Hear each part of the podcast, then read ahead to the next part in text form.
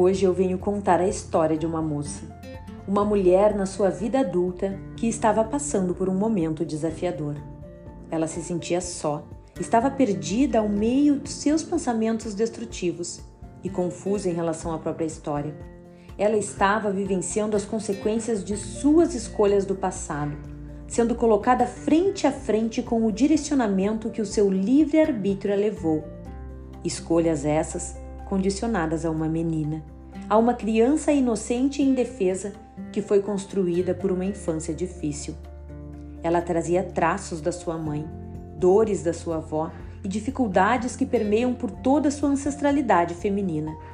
Ela tinha o arquétipo da Eva, da mulher que veio da costela de Adão e que devia satisfação de cada uma de suas ações que necessitava de uma reafirmação externa para alçar voos nos seus projetos, que dependia emocionalmente, financeiramente e que entregava sua felicidade na expectativa do que iria receber do outro.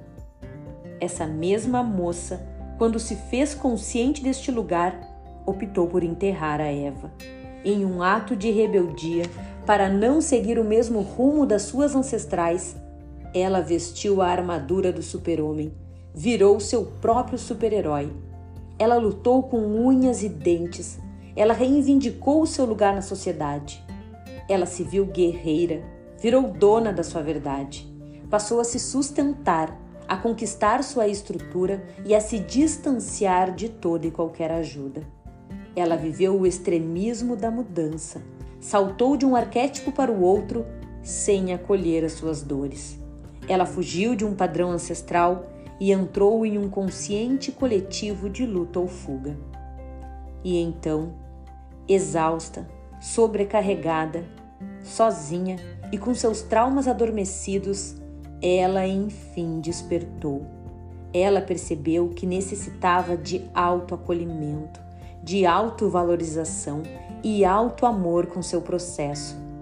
Ela entendeu que também precisava das pessoas ela passou a honrar todas que vieram antes dela, e somente depois de fazer as pazes com o seu passado, ela conseguiu também honrar cada uma de suas escolhas e decisões, pois entendeu que se fizeram necessárias para sua evolução.